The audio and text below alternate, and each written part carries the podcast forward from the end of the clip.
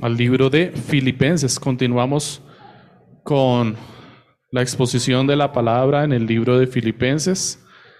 Recuerden que estamos alternando la exposición de las escrituras entre el libro de Éxodo y Filipenses.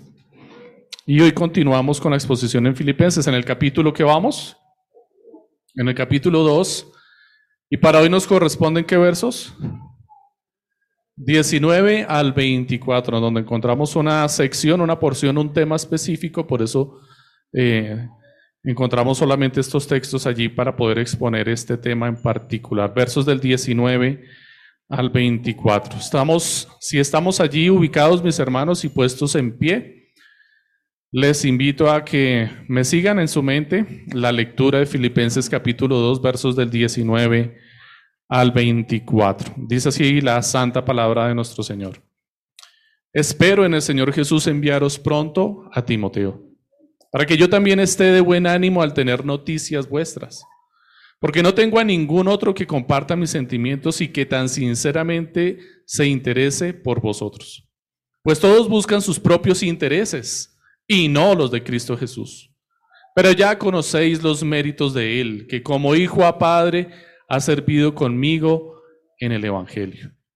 Así que a este espero enviaros, luego que yo vea cómo van mis asuntos. Y confío en el Señor, que yo también iré pronto a vosotros. Leamos también allá atrás, en el mismo capítulo 2, los versos del 2 al 5. Ya hemos expuesto esta porción de las escrituras, pero quiero que la leamos nuevamente para que recordemos no solamente algo del contexto, sino algo muy relacionado con el pasaje en el que nos ocuparemos hoy. Filipenses 2 del 2 al 5. Voy a leerlo en la versión, nueva versión internacional. Dice así la Sagrada Escritura. Llénenme de alegría teniendo un mismo parecer, un mismo amor, unidos en alma y pensamiento. No hagan nada por egoísmo o vanidad, más bien con humildad. Consideran a los demás como superiores a ustedes mismos. Y el verso 4, cada uno debe velar no solo por sus propios intereses, sino también por los intereses de los demás. La actitud de ustedes debe ser como la de Cristo Jesús. Y posterior a esto venía la exposición que Pablo hacía del himno que encontrábamos desde el verso 6 hasta el verso 11, ¿lo recuerdan? Ahí está en, en Filipenses en donde nos está exponiendo a través de un himno a Cristo Jesús y su actitud y su disposición humilde al servicio. Pueden sentarse mis hermanos.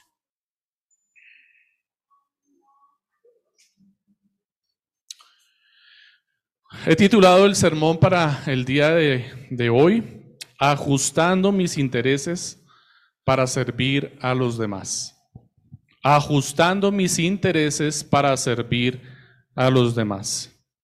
Y quiero que nos centremos en esa palabra, interés, intereses, en la porción que leímos en el del 2, 19, 24 y en el capítulo 2, en los versículos del 2 al 5. Encontramos entonces, espero en el Señor Jesús enviaros pronto a Timoteo para que yo también esté de buen ánimo al tener noticias vuestras porque no tengo a ningún otro que comparta mis sentimientos o mis actitudes o que comparta el mismo parecer de mi alma. Es lo que significa la palabra que se pone o se traduce allí como sentimientos. Y que tan sinceramente se interese por vosotros. Pablo está enviando a Timoteo a los filipenses porque él ha encontrado en Timoteo que tiene un interés profundo por los filipenses. Pues todos buscan sus propios intereses y no los de Cristo. Posteriormente, en el verso 21, Pablo nos está hablando de dos tipos de intereses más.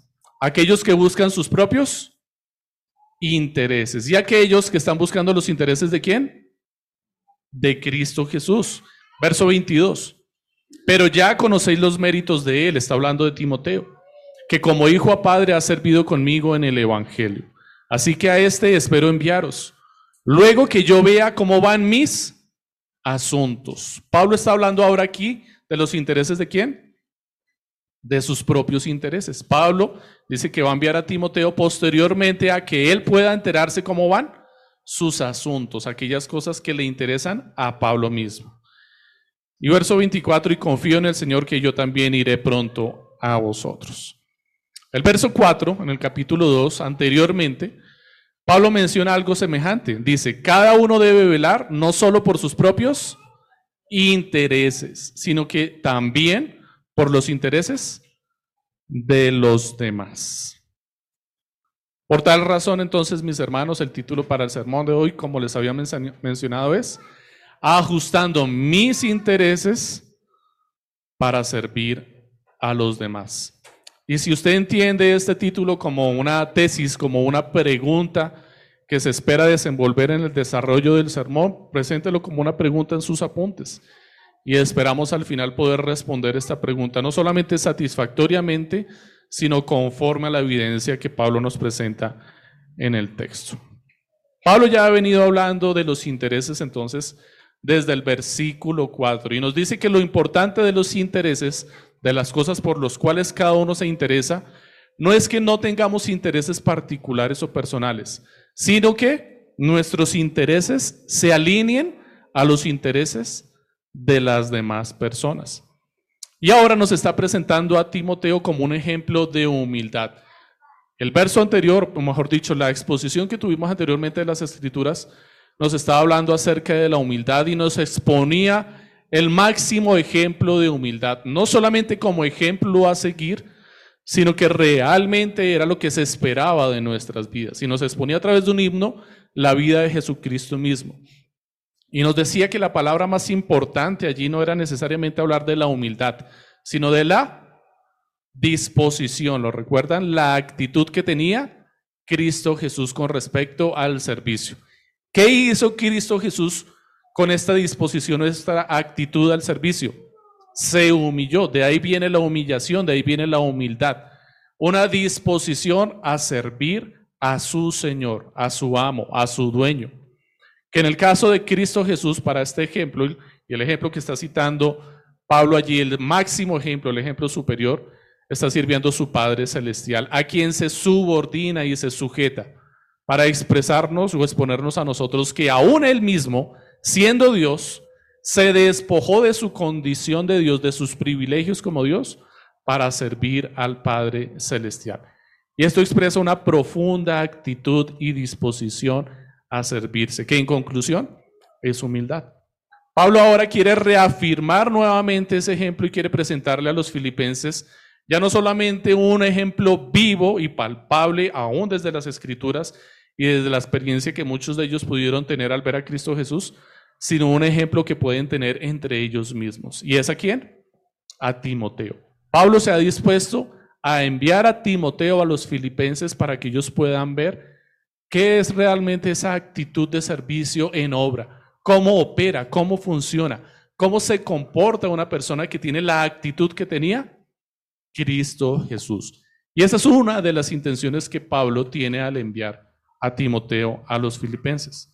Timoteo entonces es el perfecto coequipero de Pablo, alguien que luce la bandera de su Señor antes que la propia, alguien que se prefiere, prefiere ponerse la camiseta de su amo, de su dueño y de su Señor antes que su propia camiseta, alguien que vela por los intereses de su Señor antes de velar por sus intereses propios, alguien que está dispuesto a dejar o a renunciar a sus planes y sus proyectos por servir a los planes y proyectos de su Señor. Pero más concretamente, alguien que incluso a veces ni siquiera tiene que renunciar a sus planes y a sus proyectos para servir a su Señor, porque ha hecho de sus propios intereses y sus planes los proyectos de su Señor. Ha sometido sus propios proyectos a la voluntad del Señor, de tal forma que no le era necesario renunciar a sus deseos a sus proyectos para servir a su Señor, porque sus deseos eran servir a su Señor. Alguien que aunque tiene sus propios planes e intereses, los ha alineado y dispuesto de tal forma que estos también sirven a los intereses de su Señor. Para este caso, Timoteo está sirviendo a los intereses de Pablo. Timoteo planea su vida en función de los demás. Y vamos a ver entonces en, esta exposición, la he dividido en dos partes. Quiero exponer cuatro puntos, pero finalmente van a terminar siendo solamente dos y permítanme les explico por qué. Vamos a ver, como ya lo mencioné anteriormente, los intereses de Pablo, vamos a ver los intereses de Timoteo, vamos a ver los intereses de Cristo Jesús y finalmente los intereses de los demás. Pero si nos fijamos en conclusión, tanto los intereses de Pablo como los intereses de Timoteo son los mismos intereses de Cristo Jesús. Y los intereses de los demás son completamente opuestos o diferentes. Así es que en conclusión solamente estaremos viendo dos aspectos. Los intereses de Cristo Jesús y aquellos que le siguen y los intereses de los demás. Tanto Pablo como Timoteo tienen claro que sus intereses son hacer la obra de su Señor. Por tal razón, finalmente, solo vamos a estar viendo estos dos aspectos. Las cosas que alientan el corazón de Pablo están relacionadas con el avance del reino del Señor. Pablo quiere encontrar ánimo en las noticias que Timoteo traiga de la obra en los filipenses. Pablo al principio, en el primer verso que leíamos, dice que envía a Timoteo con el propósito de qué? De encontrar ánimo y de encontrar aliento en las noticias que Timoteo traiga de los filipenses a Pablo. Pablo busca encontrar aliento en esto.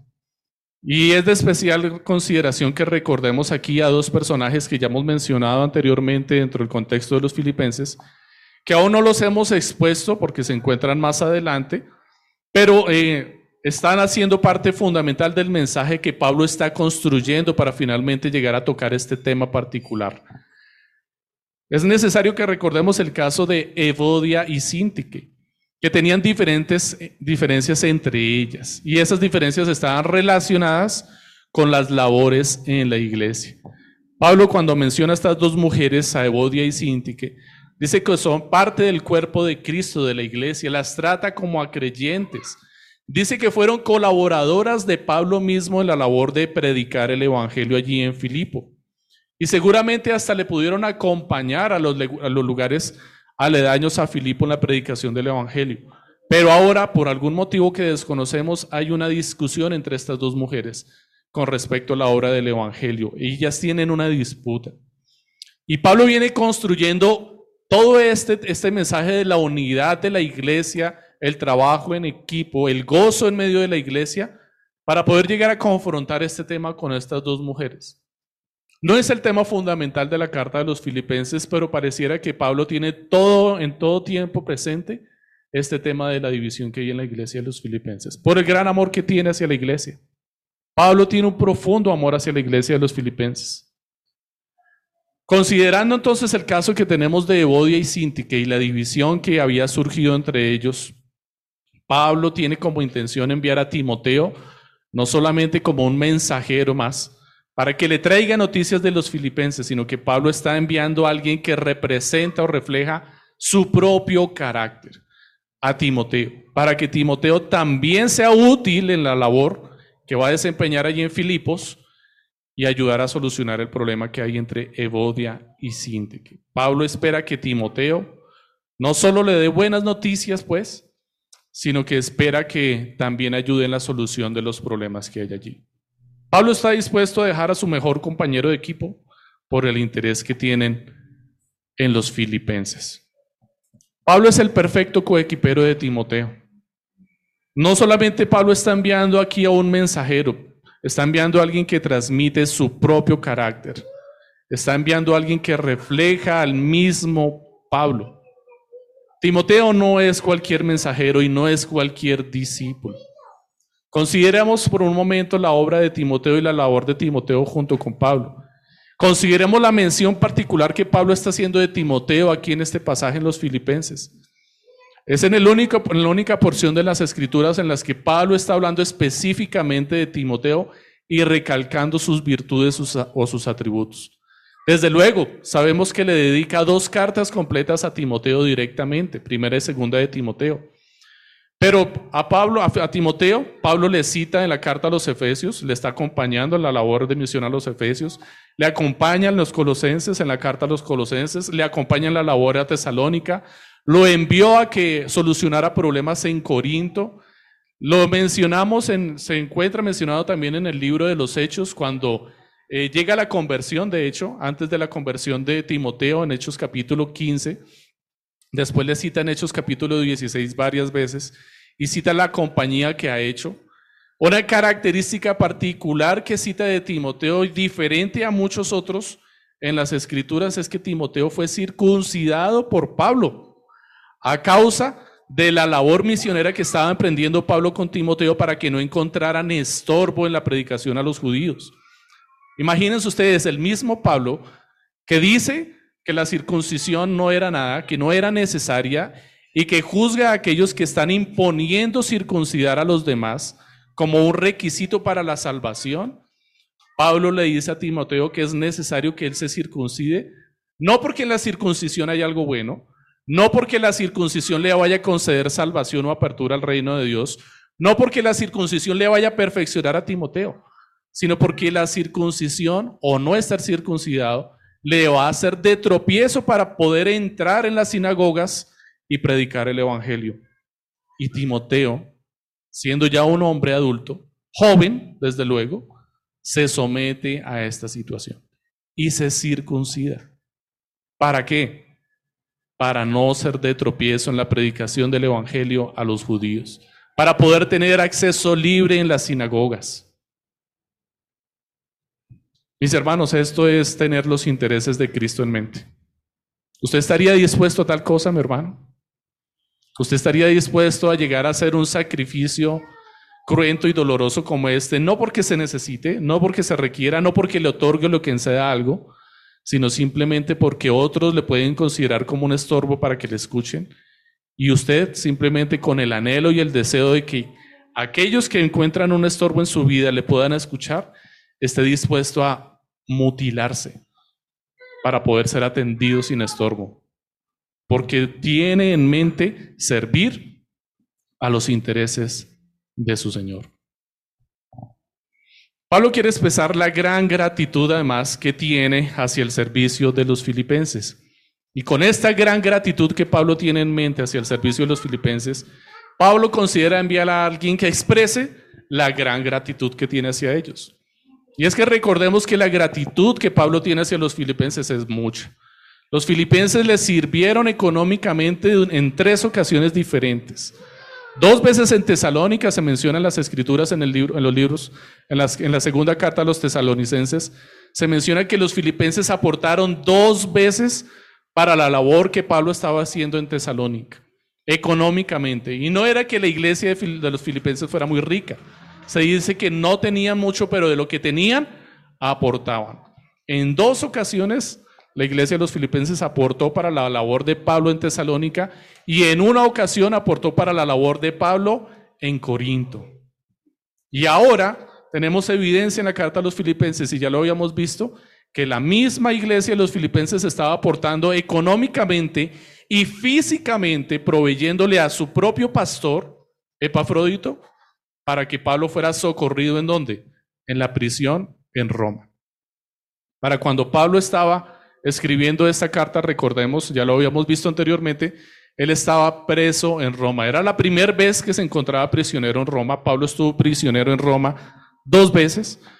Es posible que usted encuentre en algunos estudios que Pablo seguramente solo estuvo preso en Roma una sola vez, pero pues estuve eh, estudiando bastante al respecto y encontré que varios teólogos y comentaristas concuerdan en que Pablo estuvo preso dos veces en Roma, de lo contrario, no había podido escribir las, cartas pastorales, Timoteo y Tito, porque estas fueron escritas eh, también desde la prisión, no solamente Colosenses, Filipenses y Filemón, que fueron y Éfeso, que fueron cartas escritas desde la prisión, y todas fueron escritas desde la misma prisión, desde Roma, en la que se encontraba preso en este momento, sino que posteriormente también en su segunda prisión Pablo escribió las cartas pastorales.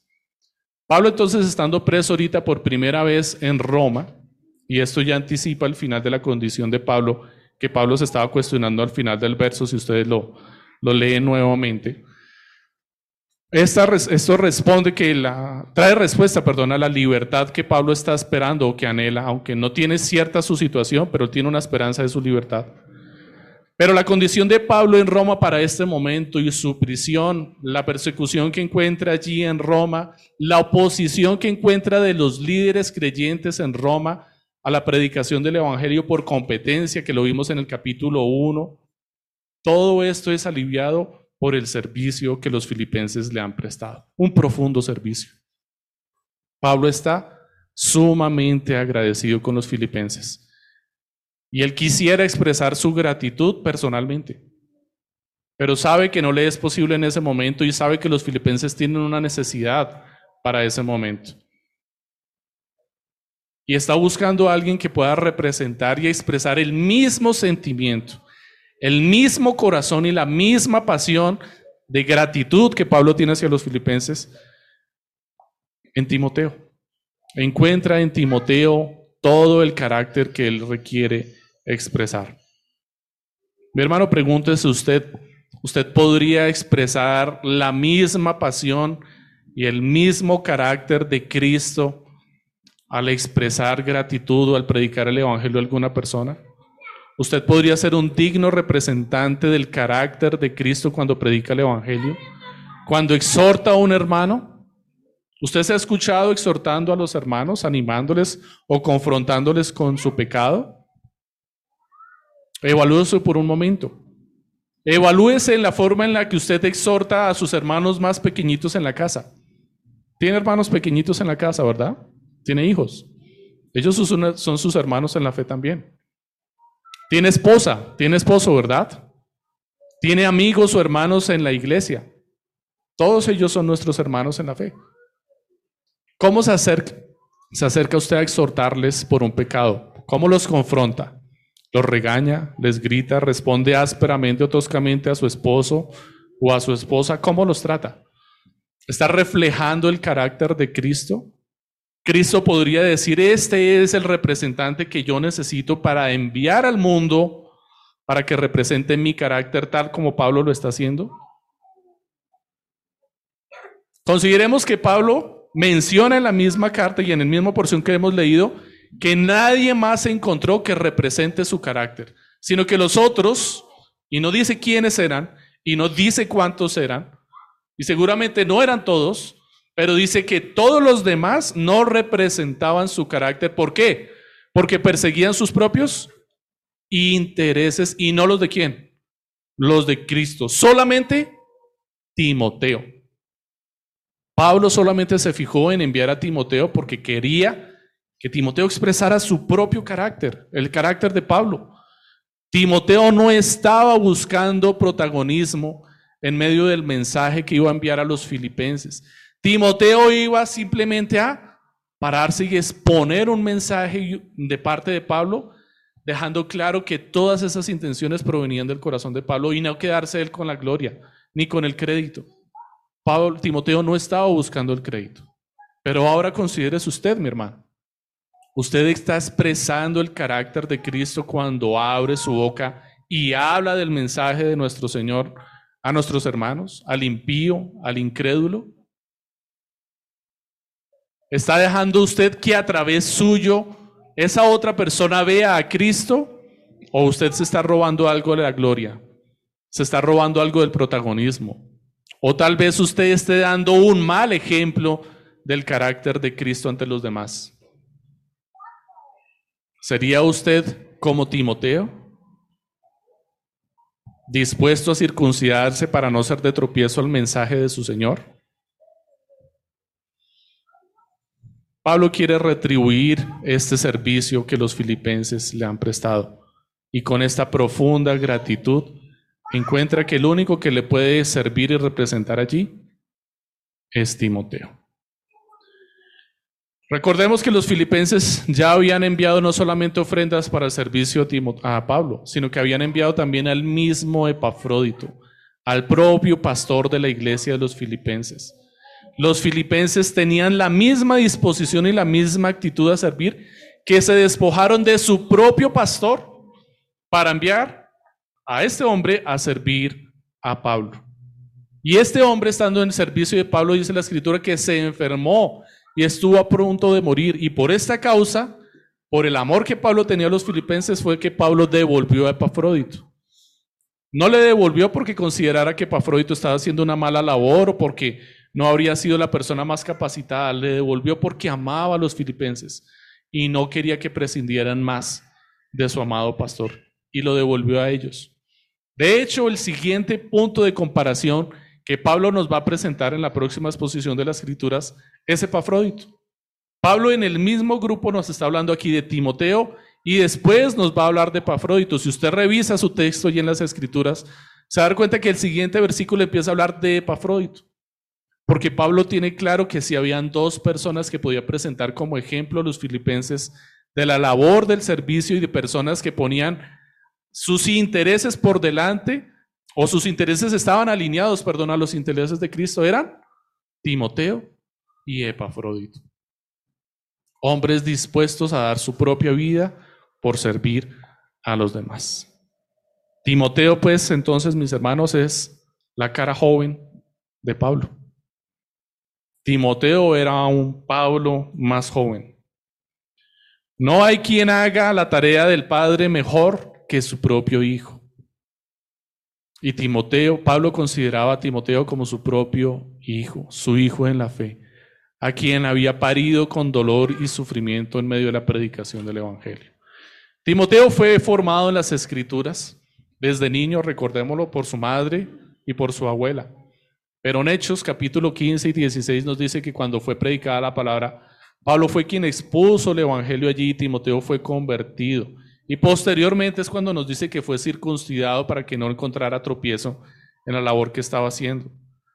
Timoteo estuvo acompañando a Pablo no solamente al inicio de la obra misionera en los filipenses, ¿Recuerdan cómo inicia el capítulo 1, versículo 1 del libro de los Filipenses? Revíselo ahí, mi hermano, si lo tienen las escrituras. ¿Quiénes están escribiendo la carta? ¿Con quién estaba Pablo en la cárcel en Roma cuando escribe esta carta a los Filipenses? ¿Con quién estaba? ¿Con quién? Con Timoteo. Y si vamos a Hechos capítulo 19, a Hechos capítulo 20, a Hechos capítulo 16, vamos a encontrar que Timoteo estaba en todo lugar con Pablo. Pablo andaba con Timoteo para todo lado. Claro, no era el único con el que estaba andando. Iba con Silas, iba con, bueno, Epafrodito, que lo encontramos acá, iba con Demas, iba con Lucas. De hecho, Pablo estuvo un tiempo con, con Lucas en la cárcel en Roma. En esta prisión que estuvo allí también estuvo Lucas. Pero para el momento que Pablo está escribiendo esta carta, Lucas ya no estaba allí con él. Por lo tanto, no debemos considerar a Lucas aquí dentro de los que Pablo está mencionando como, y no encontré a nadie más a quien enviar porque todos seguían sus propios intereses. Pablo no está hablando allí de Lucas. Tampoco está hablando de Silas. Silas ya no se encontraba presente con Pablo allí cuando se encontraba escribiendo esta carta a los filipenses. Así es que en realidad no sabemos de quiénes estaba hablando Pablo cuando dice que buscaban sus propios intereses y no los de Cristo. Pero sí sabemos que aquellos que Pablo menciona como que no seguían los intereses de Cristo son los mismos que menciona en el capítulo 1 que dice que predicaban el Evangelio por rencilla, por egoísmo, por competencia, porque querían tener más reconocimiento que Pablo, porque tenían celos de Pablo. Porque Pablo mientras estaba en la cárcel predicaba el Evangelio y todo el mundo conocía a Pablo, todo el mundo hablaba de Pablo y estando Pablo en la cárcel. Y los líderes religiosos que predicaban a Cristo allí estaban celosos y querían tener más reconocimiento que Pablo. Por eso Pablo dice, predican a Cristo no por amor, sino por envidia y por rivalidad. Seguramente Pablo está hablando de estos hombres cuando dice, no encontré, no tengo a nadie más quien enviar que pueda transmitir los intereses de Cristo y no los suyos propios. Porque todos los que estaban allí se interesaban solamente por sí mismos, a excepción de Timoteo. Timoteo tenía un afecto especial a los filipenses, a quienes ya conocía. En Hechos, como les dije anteriormente, capítulo 19 y capítulo 20, se dice que Pablo partió por una visión o por un sueño, vio al varón macedonio, lo recordamos, que le dijo que fuera y les ayudara. Filipo es la ciudad más importante de Macedonia, lo vimos en el capítulo 1 en la exposición a los filipenses también. Y Pablo por esta causa llegó allí a Macedonia, a los filipenses. Y cuando llegó allí a hacer la labor misionera, a iniciar la obra, cuando se encontró con las mujeres que estaba orando al río y con los hombres que se reunían alrededor del río a orar porque no estaban en la sinagoga, no había sinagoga en el lugar. Pablo iba con quién? Con Timoteo. Pablo inició la labor misionera en los filipenses con Timoteo. En Hechos capítulo 20, si usted lo está tomando nota para que lo revise en su casa, va a encontrar que Timoteo mismo fue posteriormente, varias veces, a los filipenses a visitarlos él. Pablo le envió o le dejó allí cuando pasaban por Macedonia y le dejó encomendado pasar por, por la iglesia de los filipenses en varias ocasiones. Timoteo, prácticamente junto con Pablo, eran los fundadores de la iglesia los filipenses. Así es que los filipenses conocían profundamente a Timoteo y seguramente también le amaban entrañablemente. No sabemos quiénes estaban entonces con Pablo allí, pero estos líderes, los líderes que estaban con él en Roma, de los que se habían hablado en el capítulo 1, eran todo lo contrario a lo que reflejaba Timoteo. Estaban en constante oposición, aunque con intenciones cuestionables, sirviendo al Señor. Personas que no se interesaban en Cristo, ni en su propio reconocimiento, en el reconocimiento de Cristo. No quería que le reconocieran a Él. Más bien buscaba que le reconocieran a ellos. Querían obtener su propio reconocimiento. Y por tal motivo hacían muchísimas cosas que lograra que las personas se fijaran en ellos. Entre esas, predicar el Evangelio por celos y por rivalidad. ¿Encontramos personas hoy en día de esta forma? ¿Será que encontramos aún en nuestras propias vidas este terrible defecto o esta terrible característica? Presumir, querer eh, exponer o mostrar ciertas habilidades, características o cualidades nuestras para que se fijen en nosotros.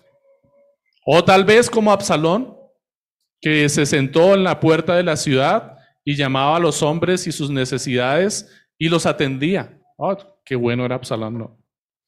Él prestaba atención a todas las necesidades de las personas y se sentaba en las puertas de la ciudad a juzgar. Y cuando venía alguna persona con un problema, ¿qué le decía? ven, yo voy a solucionar tu problema y le solucionaba un problema. Hermosa actitud la de Absalón. ¿Sí lo recuerdan? ¿Saben ustedes cuál era la intención de Absalón? ¿Lo recuerdan? Quitar el reino de David. Absalón estaba ganándose el corazón de los hombres. Se estaba ganando el corazón del pueblo para darle un golpe de estado a su propio padre. Quería que todo el mundo dijera, ay, qué lindo es, es hermoso. Y además que era hermoso, ¿no? Las escrituras le describen como un hombre hermosísimo. Su cabellera era espectacular, dice la escritura. Tenía toda la simpatía del mundo para ganar el favor del pueblo, pero sus intereses eran perversos, corruptos. Quería destruir y derrocar a su propio padre, quería reinar. Se promovió como rey, ganando el favor de los hombres solapadamente. ¿No estarán nuestros corazones muchas veces así? En el trabajo, mi hermano. ¿Cómo es su relación laboral con sus compañeros de trabajo? Examínela, revísela. ¿Busca usted ganar méritos y favores de su jefe solamente escalando por encima de sus compañeros de trabajo? ¿Presumiendo de sus virtudes, cualidades o características? ¿O sus intereses son reflejar a Cristo? ¿Cuáles son sus intereses? En la universidad, en el colegio. ¿Quiere usted ganar o obtener reconocimiento a costa de humillar o hacer quedar mal a sus compañeros? Vamos a trabajar en equipo, dice el profesor, y forma los equipos. Y cuando ve el equipo que le tocó a usted, Y usted dice, no, yo, yo no puedo trabajar con ellos en equipo. Yo no voy a reflejar el carácter de Cristo trabajando con esta chusma. Es imposible. Estos son los más incompetentes del salón. Voy a hacer el trabajo yo solo. Y decide hacer el trabajo usted solo, pero al final se da cuenta que tiene que poner a los demás en la lista. Y a mala gana los pone en la lista. Pero cuando llega el momento de exponer, los deja tirados. Pasa por encima de ellos. No les da espacio a que por lo menos participen de alguna forma. Los humilla. ¿Estará esa actitud en nuestros corazones, mis hermanos, de alguna forma? ¿Tendremos esa intención en nuestro corazón? ¿Cómo nos portamos en la iglesia? ¿Cómo presumimos a veces en la iglesia? Déjeme decir una cosa delicada que tal vez pueda herir algunos corazones y tal vez no sea cierta en muchas. Y en otras sí, yo no lo sé, eso solamente lo va a saber usted juzgándolo en su corazón. Pero ¿con qué intención se viste usted para venir a la iglesia? ¿Qué tiene en mente usted cuando se viste para venir a la iglesia? Yo no sé, no sé si usted tenga una buena intención, seguramente sí. Seguramente usted considera que es el día del Señor y tiene que venir con sus mejores galas. Pero de pronto, de pronto, permítame decir este de pronto, de pronto disfrazado de esas buenas intenciones, usted quiera presumir algo delante de sus demás hermanos. Como decía el pastor en unas predicaciones anteriores, no tengo más vestidos que ponerme. Y vaya ahora el closet lleno de vestidos, ¿no? Y, ¿Y por qué no te pones este? No, es que con ese ya, ya me vieron. Me vieron la vez pasada con ese vestido. En la fiesta ya fui con ese vestido y no puedo repetir porque qué vergüenza. ¿Será posible que de pronto, examínese mi hermano, de pronto, de pronto encontramos una mala intención en nuestro corazón, incluso en algo tan sencillo como la forma en la que nos vestimos para venir en la iglesia? Por otro lado, mis hermanos, este también es un gran llamado de atención a los líderes en la iglesia. ¿Por qué nadie estuvo dispuesto a emprender este viaje? Y si alguien más estuvo dispuesto a emprender este viaje que Pablo quería hacia los filipenses, ¿por qué Pablo no escogió a nadie más? Porque Pablo no estaba solo allí, habían más personas que le estaban acompañando.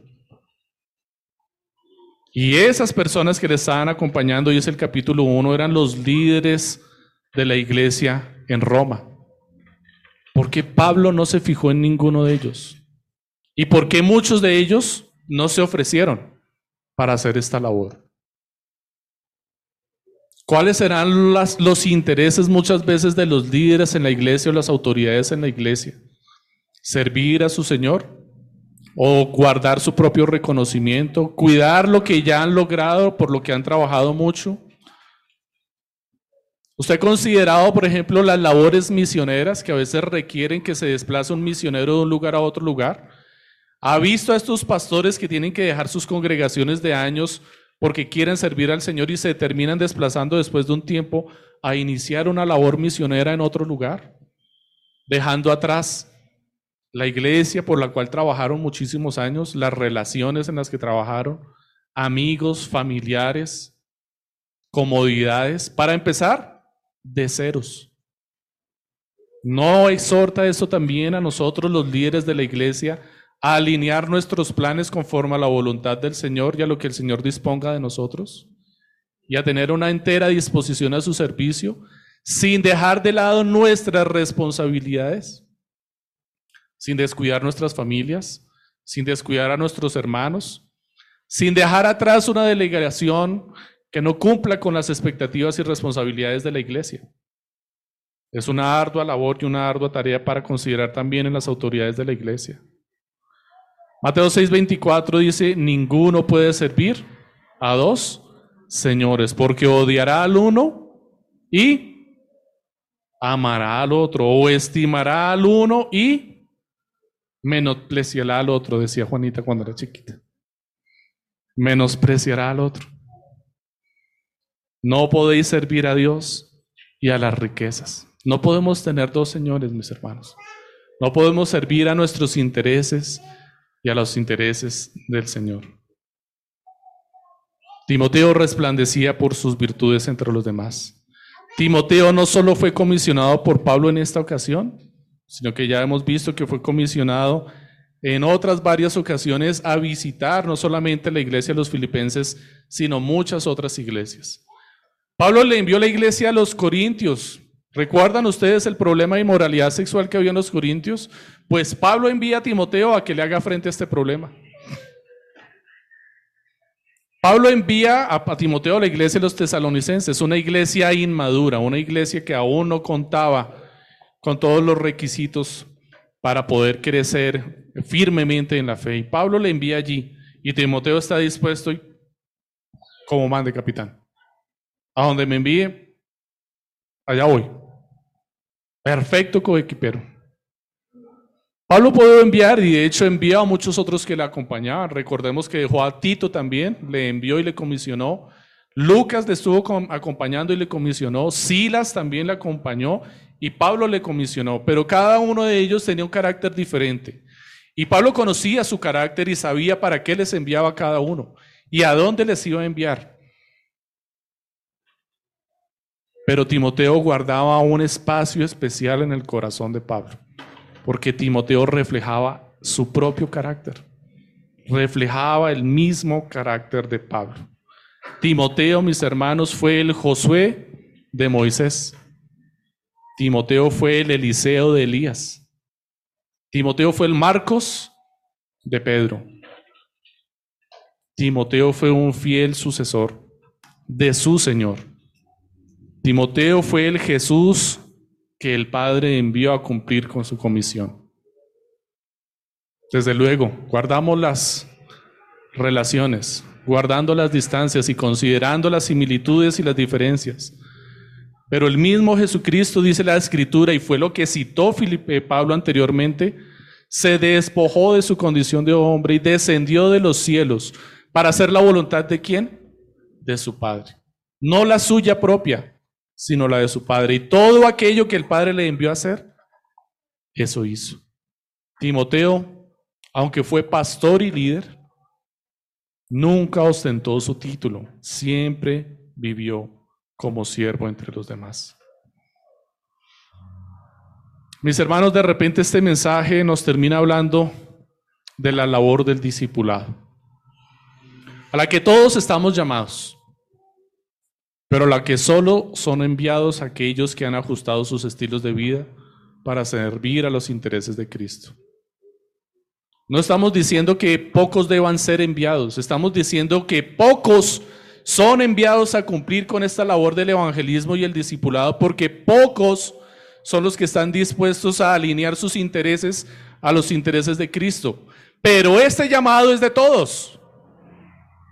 Esta comisión le ha sido dada a toda la iglesia.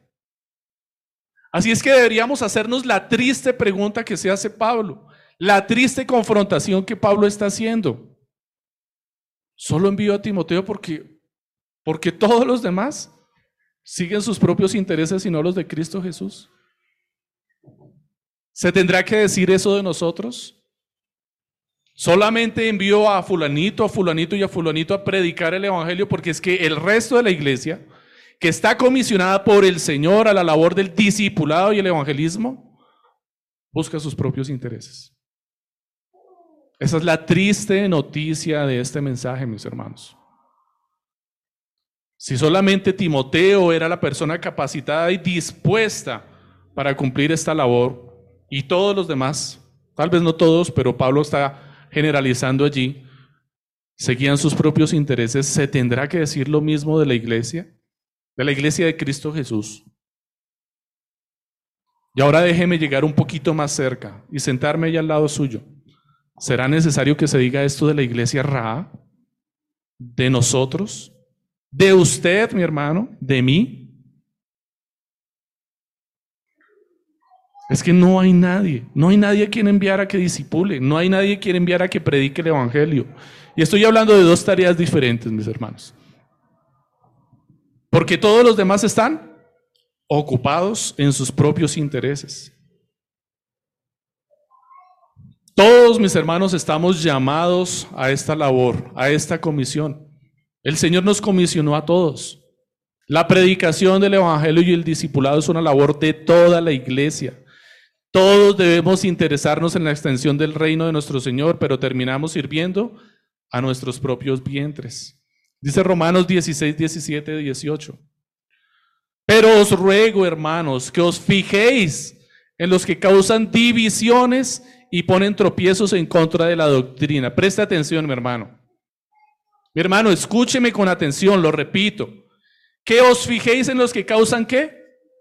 Divisiones y ponen tropiezos. ¿Quiénes son estos? Presta atención. En contra de la doctrina que vosotros habéis aprendido. Apartaos de ellos porque tales personas no sirven a nuestro Señor Jesucristo, sino a sus propios vientres. Y con suaves palabras y halagos engañan los corazones de los ingenuos. O servimos al Señor o servimos a nuestros propios vientres. Si no servimos al Señor, ¿qué estamos haciendo? causan divisiones y ponen tropiezos en contra de la doctrina.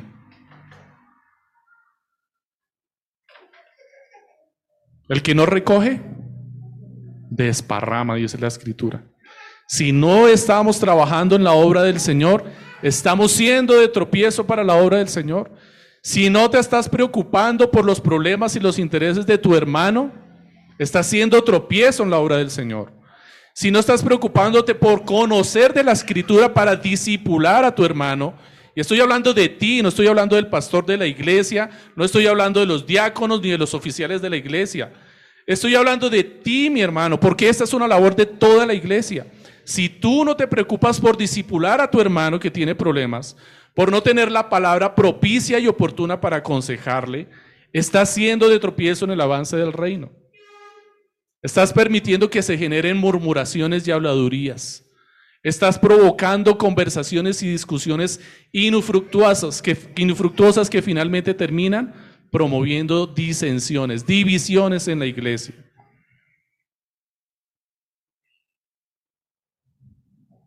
En vez de promover diligentemente la unidad de la iglesia, terminamos por descuido, por puro descuido intencional, porque finalmente las intenciones salen de nuestro corazón, provocando divisiones en la iglesia. La iglesia es de Cristo y no es de sus líderes o de sus pastores. Ra no es la iglesia del pastor Andrés, y si me permitieran decir ahora el pastor Freddy. No, mis hermanos, Ra es la iglesia de Cristo. Es la iglesia de Cristo y tú sirves no al pastor Andrés, sirves a, a Cristo. Y Timoteo se sometió al yugo de Pablo porque sabía que estaba sirviendo a Cristo. Y estuvo dispuesto a someterse aún a la imposición que Pablo le hizo de circuncidarse porque sabía que finalmente estaba sirviendo a Cristo. Porque los intereses de Pablo estaban alineados con los intereses de Cristo. Todos mis hermanos estamos comisionados en esta labor del evangelismo y el discipulado. Como el Señor administró la iglesia y enseñó a los apóstoles a hacerlos. Es muy diferente a lo que nosotros consideramos hoy en día la labor del evangelismo y el discipulado. Considere la labor del Señor Jesucristo y de los apóstoles. ¿Cuánto tiempo estuvo el Señor Jesucristo predicando y estableciendo iglesia en la tierra? Dígame cuánto tiempo, mi hermano. No es una pregunta difícil. Si usted especula, le aseguro que no está lejos de darme la cifra. ¿Cuánto tiempo? Tres años, mi hermano. Tres años fue la labor de predicación de Jesucristo sobre la tierra. A lo sumo un poco más. ¿Cuánto tiempo duró Pablo en una misión en algún lugar? Máximo estuvo tres años. Máximo tres años. Y estuvo por todo lado. ¿Cómo realizó Pablo la labor de discipulado y evangelismo en las iglesias? Escribiendo a través de cartas. Él no estuvo presente muchas veces enfrentando los problemas en la iglesia. Y ahora permita decirle qué es lo que, permítame decirle qué es lo que espera la iglesia de hoy en día de sus líderes y de sus pastores. ¿Cuántos años lleva o dura un pastor en una iglesia? Toda su vida. Muchas veces. En otras ocasiones salen y cambian de iglesia por diferentes razones. Pero lo normal es que un pastor dure muchísimos años en una iglesia. Y después de esos muchísimos años de un pastor en una iglesia, usted llega a conocer al pastor y llega a estar hasta 5 y 10 años en la misma iglesia con el mismo pastor. Y a los 10 años usted todavía se molesta porque el pastor no le visita. ¿Si es así o no es así? ¿Y qué era lo que ocurría a Pablo allí? ¿Quién le pudo decir algo a Pablo? Pablo, es que tú no nos visitas. Se lo podrían decir porque nunca los visitó. Pasó ocasionalmente, o sea, estuvo tres años con ellos y chao. Ahí les dejo. Mire, comisionado fulanito de tal para que les ayude en la iglesia. Y chao. Y después de un tiempo, Pablo, mira, hay problemas en tal parte. Mandémosle una carta. Tome, comisionado para que usted vaya. Cuando pueda, iré a visitarlos, firmado al final. Tengo deseo de ir a visitarles porque les amo. No estamos hablando de falta de amor. Estamos hablando de la diligencia de la iglesia en cumplir con lo que el Señor le ha llamado a hacer. Discipularse. Mis hermanos, la labor del discipulado no es una responsabilidad única y exclusiva del pastor de la iglesia. Sí ha sido llamado a esto, sí fue comisionado para esto, sí es su responsabilidad y su deber y debe ocuparse diligentemente en esto pero también es la responsabilidad de toda la iglesia. Mi hermano, si usted está esperando la visita del pastor y no lo puede visitar el pastor, por X o Y razón, busque usted más bien visitar a alguien. Atienda usted las visitas, mi hermano. Visite a sus hermanos. Prepárese para aconsejarlos. Prepárese para disipularlos, para atender sus necesidades. Porque es que es responsabilidad de toda la iglesia. Los apóstoles tampoco permanecieron más de tres años en un solo lugar. Ninguno de los apóstoles. Ellos también iban de lugar en lugar. A veces ni siquiera podían terminar la labor a la que fueron enviados al lugar, porque morían. Los tomaban presos allí y morían.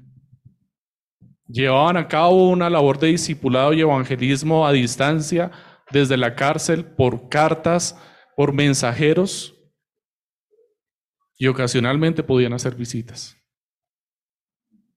Nosotros vivimos apegados a nuestros líderes y a nuestros servidores. Y como lo veíamos en la predicación anterior, este apego a los líderes y a los servidores es contraproducente, porque genera una dependencia.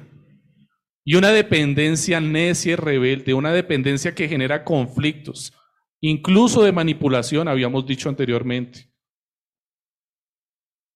porque se empieza a perder la conciencia individual y se empieza a formar una conciencia colectiva, fácil de manipular por una sola persona. Como esas iglesias en donde nadie puede decidir y hacer absolutamente nada si no le pregunta al pastor qué hacer.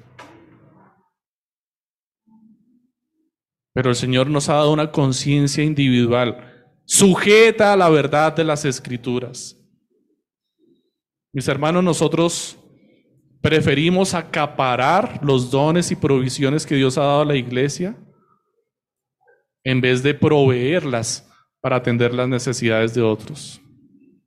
¿Y no es acaso Dios el que suple todas nuestras necesidades? Y así mis hermanos, como Pablo finalmente soltó a Timoteo, su escudero fiel, su mejor compañero de trabajo, su equipero, quien le acompañó en todos sus sufrimientos y quien era su apoyo en la cárcel.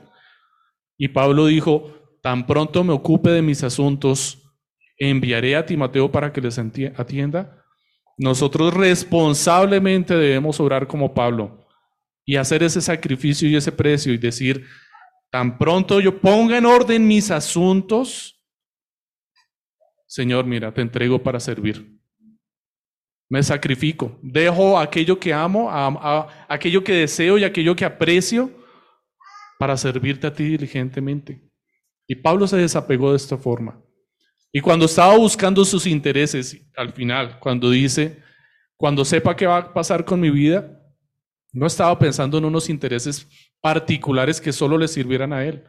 Era porque Pablo quería que Timoteo llevara una buena noticia a los filipenses y les dijera, Pablo va a morir en la cárcel. O les dijera, Pablo ha sido puesto en libertad. Y los filipenses pudieran tener una información clara acerca de Pablo. Ese era su propósito. Por eso estaba reteniendo Pablo a Timoteo. Pero en la próxima predicación veremos que no, no dejó a los filipenses esperando mucho tiempo, sino que les anticipó a Epafrodito. Antes de enviarles a Timoteo, Pablo envió a Epafrodito para que atendiera las necesidades de ellos. Mis hermanos, la iglesia necesita creyentes que ajusten sus propios intereses de tal forma que atiendan sus responsabilidades también sirviendo a los demás. Tú has organizado tus propios intereses y tus planes de vida de tal forma que estos no solamente te sirvan a ti, sino que sirvan a los demás. Mis hermanos, mire que en la escritura no nos está pidiendo necesariamente que te despojes de tus planes. Te está, te está pidiendo que tus planes se ajusten a la voluntad del Señor. Que tus deseos sean conforme a la voluntad del Señor. Te está pidiendo la escritura y el Señor te pide que lo que tú desees y anheles sea la voluntad del Señor. Para que cuando ejecutes tus planes, lo que tú deseas hacer, estés sirviendo al Señor y a los demás. Sí, nos está pidiendo un cambio de planes, pero no nos está pidiendo que hagamos algo que no queremos, algo que no deseamos. Nos está pidiendo que deseemos lo correcto, que deseemos lo justo, que deseemos servir al Señor, no a nuestros propios vientres. Como dice Sinclair Ferguson, y terminamos aquí, mis hermanos, con el favor del Señor. Y parafraseo, Libérate de la obsesión de servirte a ti mismo, sirviendo al Señor a través del servicio a los demás. Libérate de la obsesión de servirte a ti mismo, sirviendo al Señor a través del servicio a los demás. El liderazgo empieza sirviendo. Todo líder fue servido de su maestro. Sinclair Ferguson. Todos los líderes que ustedes conocen hoy en día también fueron servidos y sirvieron a sus maestros. El liderazgo empieza por el servicio. Deja de servir a tu propio vientre, mi hermano, y sirve a los intereses de nuestro Señor.